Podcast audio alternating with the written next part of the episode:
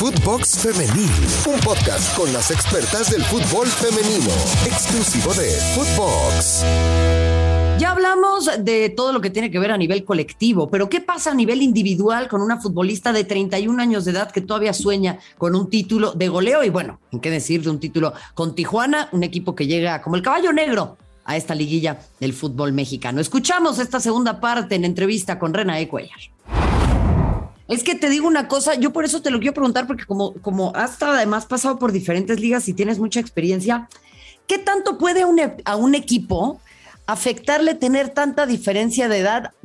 Por ejemplo, si lo comparamos con otros equipos en donde pues, están como más compactos en ese término. Sí, sí, creo que sí, es, es algo que, que sí es una diferencia, ¿no? Porque, porque pues yo he tocado muchas más experiencias en otros equipos, otros países. Creo que cuando yo llego aquí tengo algo en mi en mi mente una pues, perspectiva y una mentalidad que, que no será así en, en esta liga, en este equipo. Y con la, la, diferencia de edad también, ese es algo también, porque a veces que estoy haciendo algo y, y me frustra o me pienso que como que no sabes, pero yo recuerdo también con, con la diferencia de edad, sí, es algo que hay veces que sí afecta a, a algunas, ¿no? Y algunas cosas pero creo que pues la única manera que ellas aprender es estar allí, ¿no? Estar ahí poco a poco, ojalá que, que sigue creciendo como jugadoras, que creo que hay muchas jóvenes en la liga, que ojalá que sigue creciendo como futbolistas, porque a veces que me siento que está pues presionada ellas mucha, ¿no? Porque yo no sea profesional a los 17 años, yo crece poco a poco en universidad, en cosas así. Ojalá que ellas puedan tener esas experiencias también. Claro, ese tema es bien importante. Oye, a ver, vamos a recapitular un poco lo que pasaba en el, en el torneo eh, eh, eh, pasado, en donde se quedaron muy cerca. ¿Qué pasó después de eso? ¿Hablaron en el vestidor?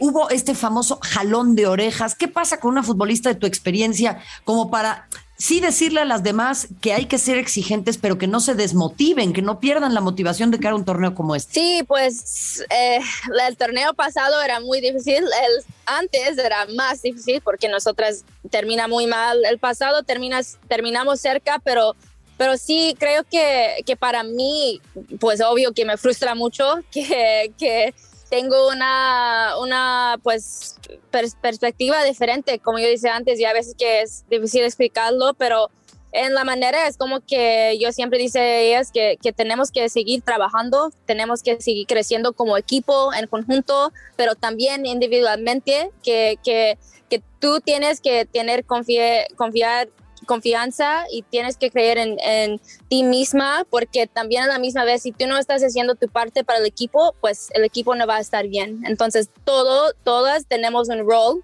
en el equipo y si tú sabes que es tu rol, para mí, ejemplo, mi rol es goles, pero no solo goles, también pues me ha tocado partidos como el pasado, como este lunes, que, que no, no mete los goles, pero hace otro trabajo para mi equipo que también es importante.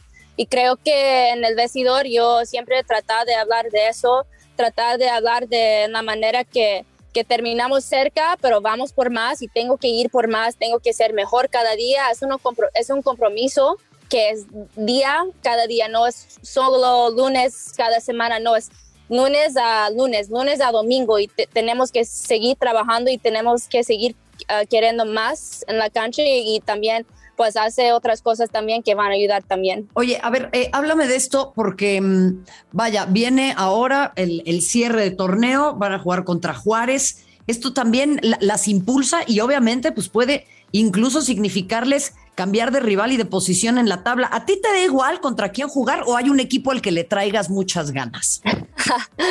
pues para mí me, me, me encanta si nosotras termina en sexto lugar y enfrente como Atlas, Santos, Chivas, un equipo así, y si no, pues toca contra Rayados de Tigres. Pues todos los equipos son muy buenos, pero creo que nosotras tener más chance contra otros equipos, varios equipos, y sí, esa es la cosa que tenemos que ir por este lugar, ¿no? Porque si, si cerramos el torneo bien, pues ojalá que quedamos en sexto y hay otra chance pase no solo pues a liguilla, pero pase otra fase y, ganar un campeonato también. y pues me siento muy bien como equipo, nosotras ya conectado más, está jugando muy bien en conjunto, creo que toma un poco tiempo para, para cuando traen las nuevas, para nosotras aprende y, pues nosotras va muy bien ahorita y creo que pues mi preferencia es que quedo en sexto lugar y está contra uno de esos equipos. Claro, es que, a ver, eh, eh, yo lo analizaba en el podcast la semana pasada y decía, es que sí conviene evitar de repente estos equipos porque pues ya les puedes pegar con más confianza en una, instancia de, semifinales, por ejemplo, ¿no? Que sería muy interesante. Sí, sí, yo, yo estaba también, los últimos dos semanas yo estaba, pues mi esposo y yo y mi papá estaba tratando también de ver cómo, cómo podemos tener más chance de llegar a semifinales. Fútbol, pues en, en fútbol todo puede pasar, quién sabe, pero para mí yo también creo que hay mejor chance que llegue a semifinal si nosotras queda en sexto lugar. Totalmente. Oye, ahora vamos a pasar a, nivel individual, ¿no? Porque claramente pues esto también es algo que tiene que ver con, con tus aspiraciones. Eh, dices, quiero el título de goleo, quiero dejar huella en Tijuana y siento mis sueños cerca. ¿Qué significaría? ¿Qué te dicen al interior de Tijuana? Digo, yo sé que como equipo buscan el título, pero si te quedas con el título de goleo, eh, ¿qué te dicen tus compañeras? ¿Qué te dice la directiva? ¿Qué te dicen en, pues, el cuerpo técnico? Pues siempre, desde que yo llego a, Tijuana, siempre pues Fernando Arce, mi director, siempre es algo que él habló conmigo, que yo le dije a él que, que es posible y que quiero traer este a Tijuana. Y creo que pues siempre ha son los mismos equipos, ¿no? Los mismos clubes que ganó este, este premio, que son, por ejemplo, Tigres, Rayadas, Chivas, Pachuca, equipos así, pero yo siempre dice, ¿por qué no Tijuana? Porque yo no puedo hacer este y sé que siempre me dice que tú vas a lograr y, tú vas a, vas a traer este a Tijuana y ellos sienten pues muy orgulloso de mí y sé que mis compañeros saben que, que eso es algo que yo he trabajo, trabajado cada día por eso y sé que ellas pues quiero darme los pases y quiere ayudarme en lograr eso porque no solo es para mí, también es para, para el club y para mi equipo. Pero sí es algo que es muy importante para mí. Desde que yo llego aquí, es todo lo que habla, que, quiero ser campeona de goleo, quiero ser y sé que voy a lograr y sé que puedo lograr pues y ojalá que, este sábado este pase, que, que yo logre ese y es, es, un sueño para mí. Es que claro, se tienen que combinar un montón de cosas, René, porque al final pues no estamos hablando de golf o de tenis, ¿no? Entonces en ese sentido, eh, eh, pues sí, a ver, yo, yo lo quiero saber de ti, me queda claro cómo lo tienes eh, clavado en la mente, cómo eres una futbolista muy disciplinada, muy trabajadora, pero tienes a rivales que vaya, también son de, gran estatura, ¿no? Son grandes jugadoras.